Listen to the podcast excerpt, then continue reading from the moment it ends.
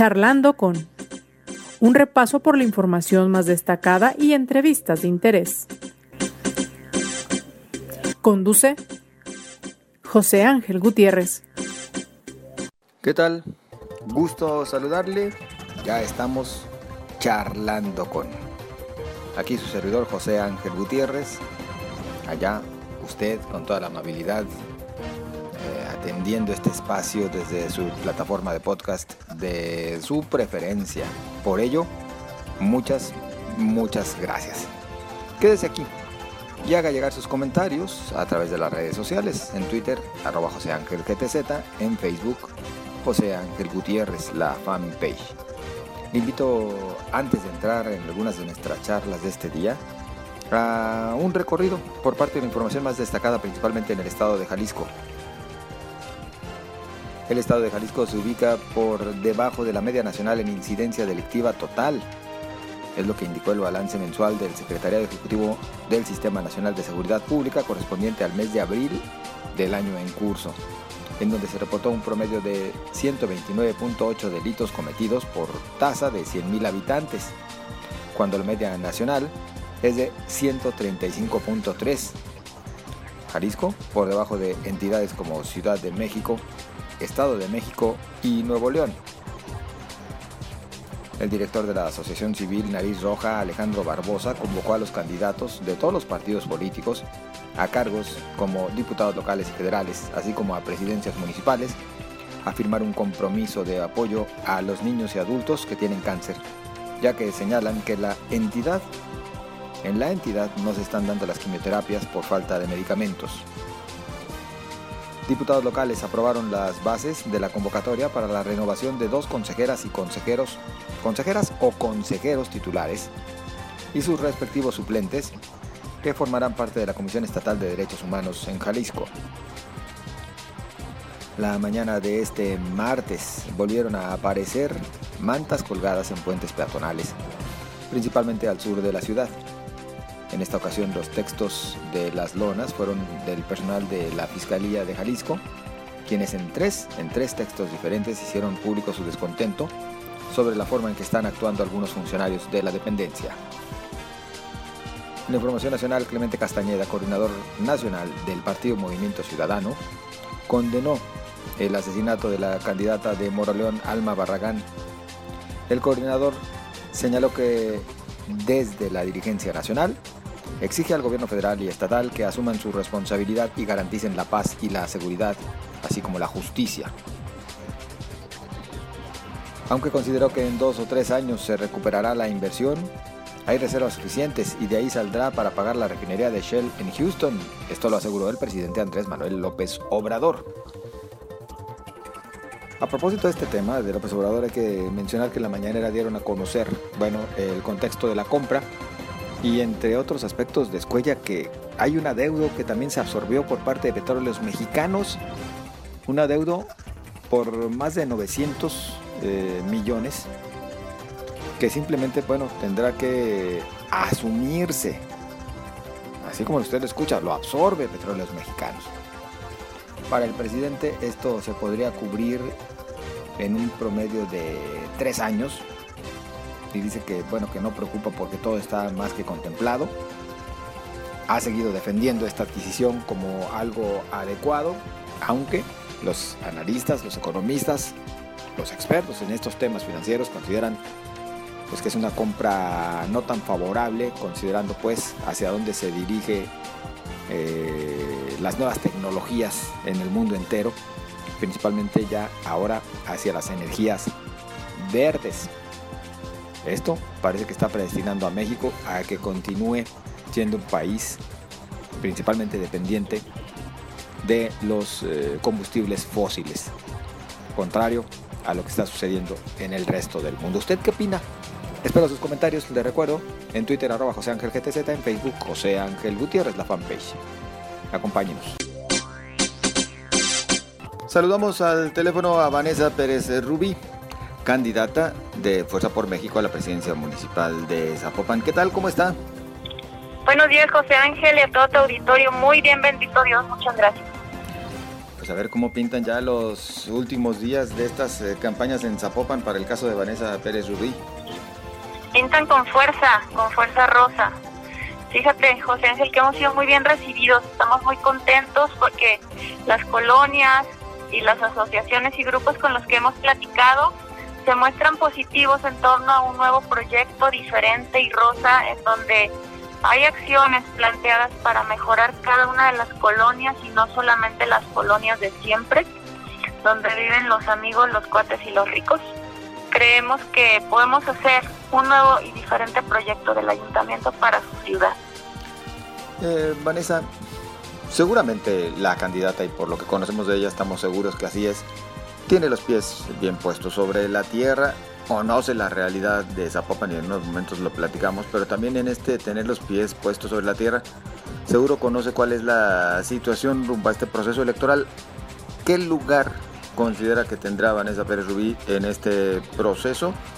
Es decir, cuando todas las encuestas marcan como que las preferencias apuntan hacia otro lado, todavía inclusive en una disputa entre dos eh, candidatos en específico.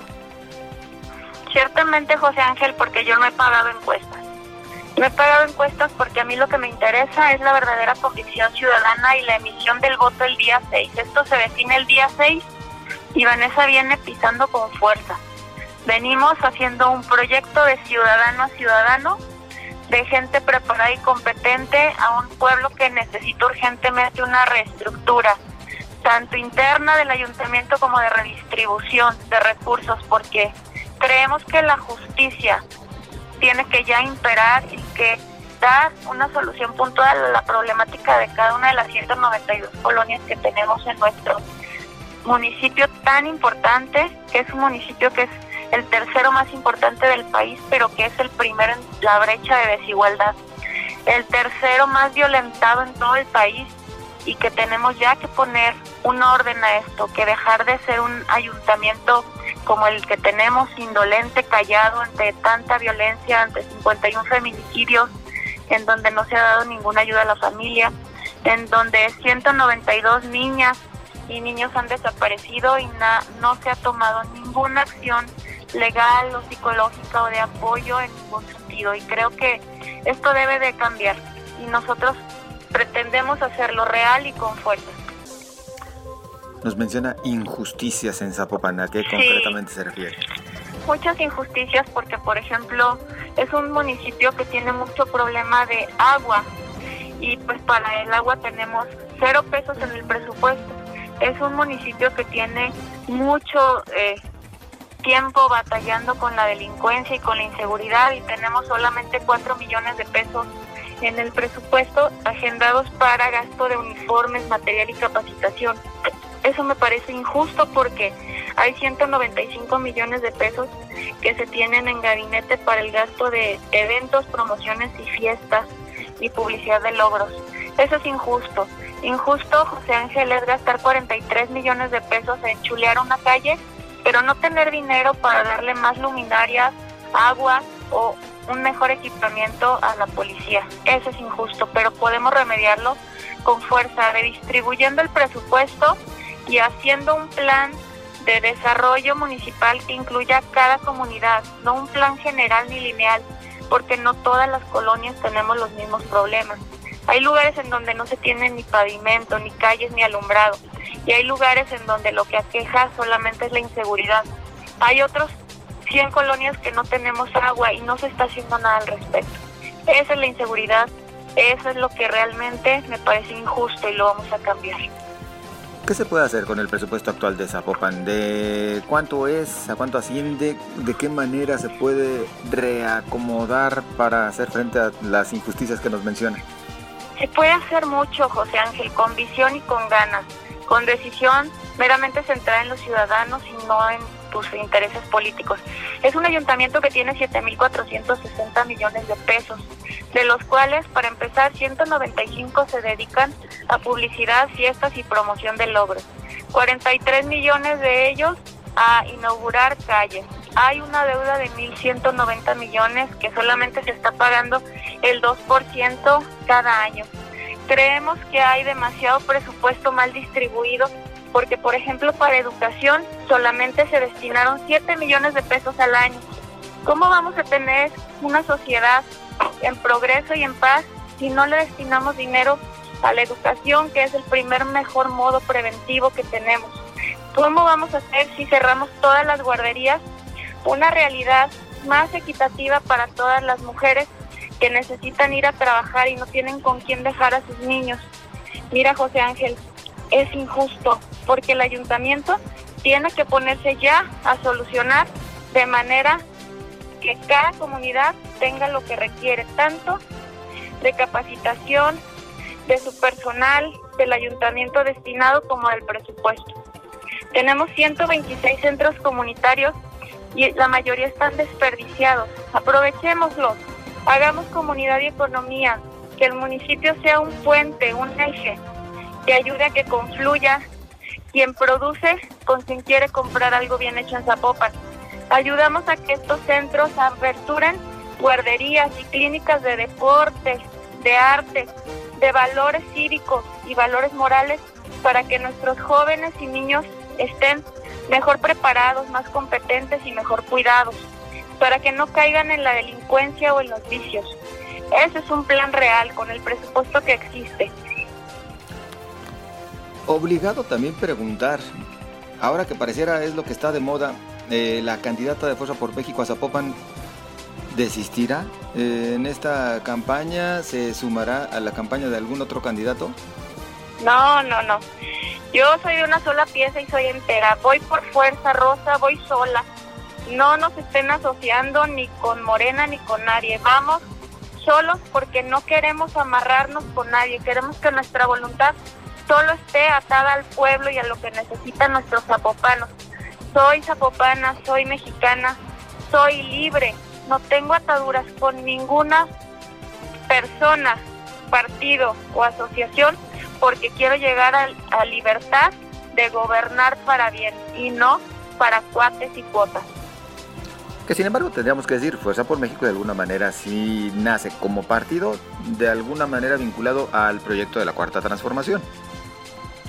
Pues está vinculado porque alguno de sus, de sus creadores fue de la Cuarta Transformación, pero yo soy panista, o fui panista más bien. Nuestro presidente nacional fue Nueva Alianza, nuestro presidente estatal fue PRI, entonces somos diferentes fuerzas que, que con esas competencias y esa experiencia no nos gustaron los proyectos de los partidos de siempre, no nos gustó el rumbo que va a tomar México si seguimos así y queremos hacer en libertad un nuevo partido con una nueva propuesta muy centrada en la realidad, con libertad, pero siempre, siempre ceñidos a la legalidad.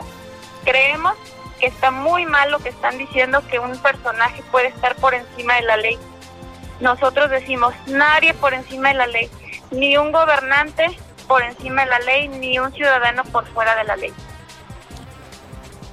¿Qué haría Vanessa Pérez Rubí en caso que el voto ciudadano le favoreciera en el primer día de gobierno? Ay, en el primer día de gobierno le diría a las mujeres, mujer, no estás sola. En mi gobierno tendrás puertas abiertas, apoyo psicológico, legal y económico.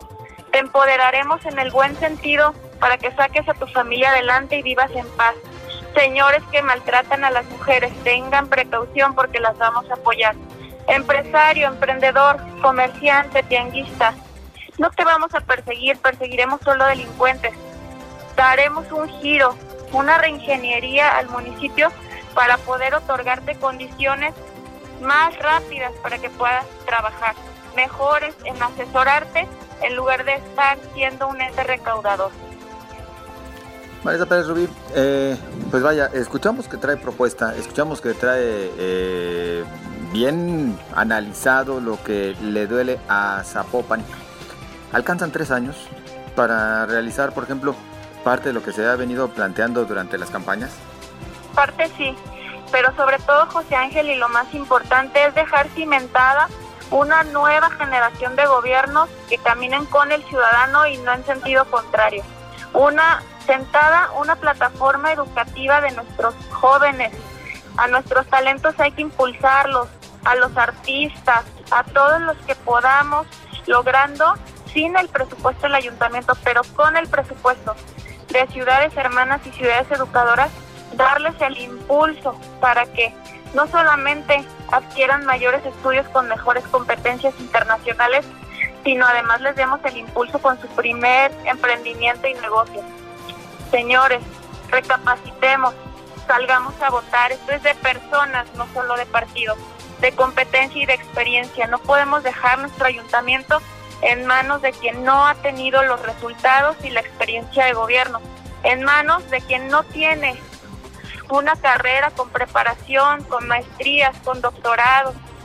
Es muy diferente la visión y eso es lo que ofrezco yo. Perdón que no me quede con la duda, ¿por qué en su momento Vanessa Pérez Rubí dejó Acción Nacional? Porque se me cerraron las oportunidades, José Ángel, porque soy una persona que no representa negocios para los partidos y nunca lo voy a hacer. No seré comparsa de nadie y no venderé mi voto o mi candidatura o mis posturas por dinero ni por privilegios. Entonces, al no ser de esta manera un negocio, pues se me cerraron las puertas y las oportunidades. Ahora me invitan a Fuerza por México, me invitan a un proyecto personal sin ataduras, sin amarres y sin condiciones y eso me encantó, porque yo quiero ir por mi ciudad, porque quiero que sea mejor y más justa para todos. Sí le apoyó Fuerza por México en todo lo que se requería para estas campañas, incluido parte del presupuesto. Sí, no tenemos tanto presupuesto como un partido ya consolidado de años, pero sí me apoyó, me ha apoyado con material, me ha apoyado con dinero, pero sobre todo me ha apoyado pues con todo lo de lo necesario para una plataforma de gobierno justo. ¿Algo que guste agregar, Vanessa Pérez Rubí? Sí, quiero decirle a todos los ciudadanos, voten, es tu derecho, es tu poder, tú tienes el poder de que nuestra situación cambie y cambie para bien. Vota Rosa, vota Fuerza, vota Vanessa Pérez Rubí. Vanessa Pérez Rubí, muchísimas gracias por acompañarnos y en comunicación. Muchas gracias José Ángel, saludos a todo tu auditorio. Saludos, es Vanessa Pérez de Rubí, candidata de Fuerza por México a la presidencia municipal de Zapopan. Saludamos ahora a Enrique Velázquez, candidato a diputado local por el Distrito 4, esto por el partido Hagamos, el partido político Hagamos. Por cierto, también diputado con licencia, como en alguna ocasión ya lo mencionábamos. ¿Cómo estamos? Buenas tardes. Hola José Ángel, ¿cómo estás? Qué gusto saludarte. Pues ¿cómo va la campaña en el Distrito 4? Mira, la campaña ha sido una campaña distinta, ¿no? Una campaña que hemos entrado a con una nueva realidad, ¿no? Es una campaña que ahora ya no hay concentraciones, sino que ha sido prácticamente casa por casa, donde hemos recorrido, pues yo ya recorrí todas las colonias de Pato, prácticamente toda esa información sobre esa candidatura, donde hemos entregado las propuestas y también los resultados que he dado yo como diputado. Y la verdad es que hay, buena aceptación, digo, debo decirlo que la gente cuando ya nos escucha, nos conoce, digo, tenemos que entrarle eh, pues a tratar de posicionar una marca, ¿no? Que es un partido político nuevo, estatal, pero es bien recibido. La verdad es que estoy contento con lo que hemos realizado y esperando que la gente salga a votar el, próximo 6 de junio y que vote distinto, que vote diferente y vote por la tercera vía que es Hagamos. Enrique Velázquez de alguna manera ha logrado ya fincar una carrera legislativa. ¿Qué es lo que te apasiona del poder legislativo? Mira, me apasiona el poder generar condiciones eh, con leyes de vanguardia me, apasiona el poder tratar de cerrar las brechas de desigualdad. Me apasiona ser un, ser un apasionado de la educación, ¿no? De entender que la, violencia, que la pobreza y la desigualdad no se va a acabar ni con más policía, ni con más armamento, ni regalando dinero. Se va a acabar con más educación, sí, con muchos programas sociales que permiten que la gente salga de la pobreza, que no los perpetúen la pobreza, que la gente que nace pobre no sea por siempre y para siempre, sino que podamos tener un Estado de Derecho que le permita a la gente salir de la triste realidad en la que vivimos en este país, ¿no? Ahora con, un presidente totalmente autoritario, que se autonombra como el líder de la cuarta, cuarta transformación, que nunca se ha sido explicar de qué se trata, o también aquí en el Estado, ¿no? Con alguien que, que cree que una sola persona van a resolver los problemas, a mí me, apasiona el estar en hagamos, porque esta palabra habla del colectivo, ¿no? De todos juntos, tratar de resolver los problemas. Y eso, la verdad que me gusta este proyecto y, y, bueno, y además que yo he demostrado que he sido un buen diputado en el Congreso del Estado, he demostrado eh, con resultados, eh, el reconocimiento de, de, los mismos diputados, de los otros partidos políticos acerca de mi trayectoria, de mi trabajo, que he sido una persona respetuosa, eh, que debate mucho, que discute mucho y que, que me he preparado para que para poder que el Congreso del Estado sea un verdadero contrapeso del Poder Ejecutivo cuando sea necesario, ¿no? Que saber decirle que no al gobernador, que decirle que no al presidente en muchos en muchos casos y bueno, pues Enrique Velázquez ha sido una persona que, que he sido una persona que, que ha hecho eso eh, con mucha dignidad y con muchas ganas de, de poner en alto los tres poderes ejecutivos. Cuando llegas con los ciudadanos, ¿cuál es la carta de presentación? ¿Qué es lo que les dices que ya has logrado y cuál es la promesa a futuro en caso de que el voto te favorezca? yo, lo que llego a decirles es lo que hice en la legislatura, no particularmente la ley de deudores alimentarios, que es una ley justa que fue evaluada por muchos, muchos personajes como una de las mejores leyes de esta legislatura, particularmente porque permite que los niños vayan a la escuela, que estén alimentados, que no estén abandonados, no obligar a que los, que los papás, y hablo de papás y mamás, que tienen una obligación con sus hijos de darles alimentos, si no lo hacen, ahora tienen una sanción. Yo creo que mucho de lo que tenemos es la inseguridad. Tiene que ver con este abandono que, tenemos a las generaciones este, de niños ahorita, ¿no?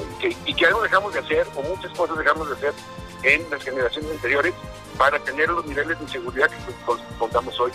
Y, eso pues me, me parece que es una tarea eh, impostergable. Entonces al platicarles esta ley, que en la que buscamos que las mamás pasen el tiempo con sus hijos particularmente que no, no, estén abandonados los niños, que sí puedan ir a la escuela, este, pues es convence, ¿no? Porque con eso demuestro que tengo experiencia, que puedo hacer leyes de vanguardia, que puedo, eh, que no las inventé yo, que hemos analizado los marcos normativos de otros países, ¿no? Esta ley ya existía en Argentina y en Estados Unidos y que la pudimos aterrizar aquí.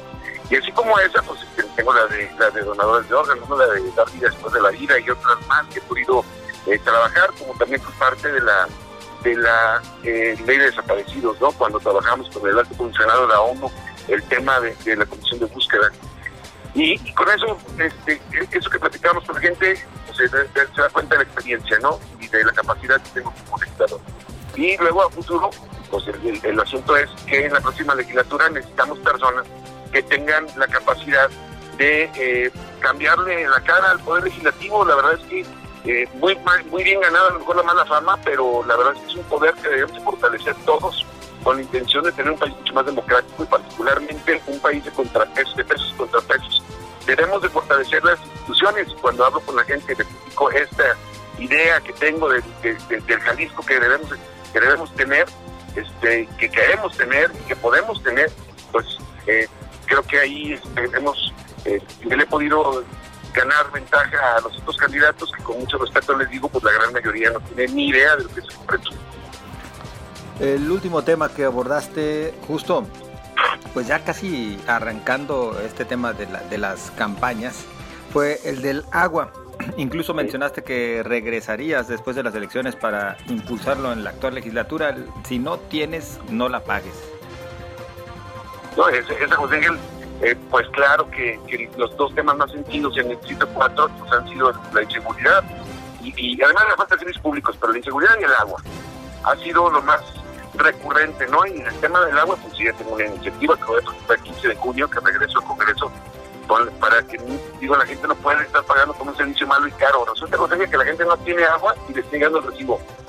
No cae ni un día, hay, hay colonias que cuatro meses sin agua y, les llega el recibo cobrándoles como si estuvieran gastando y les llega al doble o al triple de lo que pagaban anteriormente sus recibos. Entonces, la verdad es que ha sido un total rotundo fracaso, ¿no? El, tema de la gestión del agua en, Jalisco. De veras que un pésimo resultado, muy mal calificado. El agua es un derecho humano, no saben lo que está sufriendo la gente, no tienen ni idea. Como ellos están en una oficinita, todo dar este, con, el sistema condicionado, pues no saben lo que está pasando con la gente, ¿no? Que no puede, que incluso cuando les cae agua, sale turbia el agua, sale contaminada. Es peor a veces lavar la ropa, dice una señora en la colonia Agua Fría, me dice, es peor lavar la ropa así. y la otra es que hay, hay personas que por bañarse con esa agua, que, están teniendo reacciones en la piel y eso eh, afecta la salud ¿no? Ya no es nomás el tema de seguridad, no es el tema de un derecho humano que es el agua, si no hay agua no hay vida, sino también las enfermedades que se pueden causar por eso. En este tema del agua, ¿de dónde traerla para que haya suficiente para la zona metropolitana, diputado? Inclusive ya en otras ocasiones platicábamos, ¿Zapotillo sí o no? Mira, yo creo que el problema de Zapotillo es que es una empresa hecha para, para Guanajuato. O sea, ya viste lo que, se ha firmado del tema de las cuotas. Y el agua no es para Jalisco, ni siquiera para, el, para, la, para la zona de los Altos.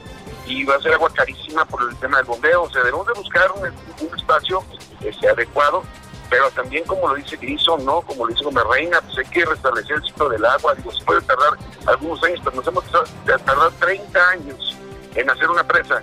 No se pudo arceliano y luego ahora también con problemas de Zapotillo, que ahora algunos que habían dicho que no, dicen ahora que sí. Sí debemos de buscar la mejor alternativa, pero mira, José, que ahorita no tenemos este problema del agua. Chapala tiene 58% de su capacidad. Eh, y, bueno, pues no estamos en la peor crisis como la de los 80 Digo, si hay agua, lo que pasa es que se equivocaron, no supieron cerrar la compuerta de la presa de Calderón, se les asolvó todo, el, toda la red, tienen llena de lodo, de contaminación, este, toda la, red de, agua, y este y les echan la culpa a la escasez cuando la presa de Calderón apenas surge el 5% del agua de la zona metropolitana. Sí es la, que la que atiende eh, la zona norte de la ciudad, donde está el Distrito 4. Eh, pero no, digo, yo podrías haber agarrado agua del acueducto de Chapala, haberla bombeado a las zonas altas por la misma red, pero como no la tienes disponible porque está solvada, porque está tapada, está taponeada, pues habla de un, un fracaso que ha sido la gestión de las personas de CIAPA en esta administración, no le pusieron atención. Piensan que los puestos públicos cualquiera los puede desempeñar sin algo estudia la gente, por eso se prepara, tanto a nivel federal como parece que a nivel estatal tienen un profundo respeto desprecio a, los investigadores, a los técnicos, a, las personas especializadas, al servicio civil de carrera, que no le hacen caso a eso y eso me parece que también lo hemos comunicado de manera adecuada y esperemos que buen resultado nosotros para poder poner a las personas que sí sepan cómo gestionar el agua para la zona metropolitana de Guadalajara. Entonces lo dices con todas sus letras. Lo que ha fallado en este tema de suministro de agua es el CIAPA, es la dirección del CIAPA.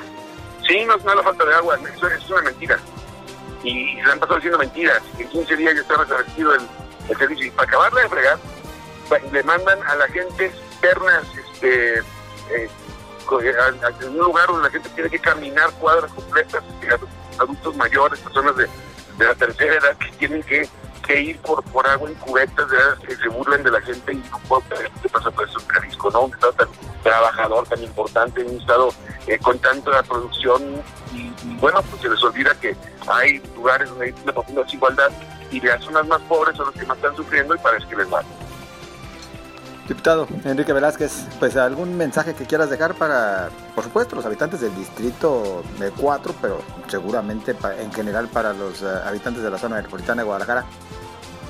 Un voto por Enrique Velázquez, un voto por la educación, por más educación, un voto por Hagamos, es un voto por más seguridad. Voto por Hagamos es por una eh, correcta gestión del agua. Un voto por hagamos es por personas preparadas. Eh, muchos que somos de la Universidad de Guadalajara, que nos hemos formado, nos hemos preparado, tenemos la universidad más importante del país, de las universidades estatales, sin temor a equivocarme, y que tenemos a los mejores investigadores, hombres y mujeres preparados para gobernar Jalisco de la mejor manera, eh, con, muchas personas que, quieren a su Estado, que no es un tema de chamba, sino es un tema de principios y que vamos a defender esta, este Estado con con mucha eh, con mucha interés y con inteligencia, sin gritar, sin expedientes, sin sombrerazos, sino eh, más bien con mucho diálogo, porque lo que le falta a este país, lo que le falta a este Estado es dialogar más, es hablar entre todos y construir los grandes acuerdos que le permitan a Jalisco ser un Estado mejor. Enrique Velázquez, muchas gracias y seguimos en contacto. Gracias, José cuídate mucho. Igualmente. Bueno, ya lo escuchó usted, candidato a diputado por el Distrito 4, esto por el partido Hagamos Enrique Velázquez. Llegamos hacia el final de este espacio. Oiga, ya tiene usted definido, eh, o definidos, mejor dicho, sus votos para el próximo 6 de junio. Recientemente le mencionaba a un servidor, hay que comenzar a reflexionar, analizar, terminar de conocer a los candidatos y sus propuestas para que vayamos el 6 de junio a las urnas a emitir un voto razonado, responsable, consciente y comprometido. Son algunos de los puntos que deben de considerarse al momento de emitir un sufragio. Y por favor, vote, no pierda esta oportunidad.